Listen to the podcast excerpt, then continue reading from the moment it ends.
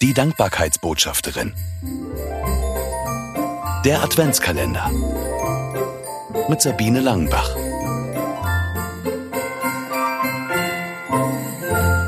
Schlüsselworte.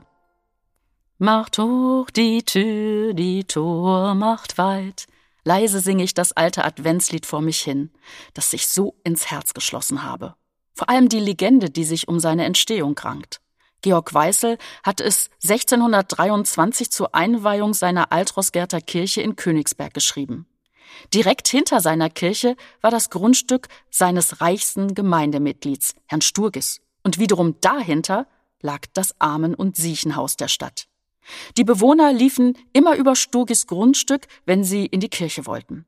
Das gefiel dem reichen Mann gar nicht, und er ließ eine Mauer und Tore bauen. Die Armen mussten nun große Umwege gehen, um am Gottesdienst teilnehmen zu können. Pfarrer Weißel ließ das keine Ruhe. Am vierten Advent war traditionell der Chor unterwegs in seiner Gemeinde. Auch direkt vor Sturgis Haus war ein Halt geplant. Hier ließ der Pfarrer sein neues Lied Macht hoch die Tür singen. Dazu hielt er eine kurze, aber deutliche Predigt. Georg Weißel forderte Herrn Sturgis auf, zwei Tore zu öffnen.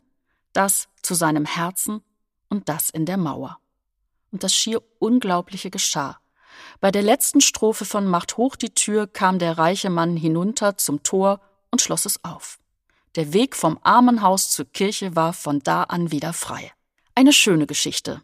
Das echte Leben sieht oft anders aus.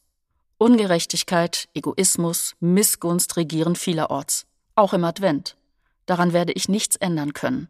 Aber was ich tun kann, ich kann dafür sorgen, dass meine Herzenstür weit offen bleibt. Daran erinnert mich das alte Lied immer wieder aufs Neue. Mehr Adventskalendergeschichten von Sabine Langenbach gibt es im aktuellen Buch. 24 Mal hinhören im Advent.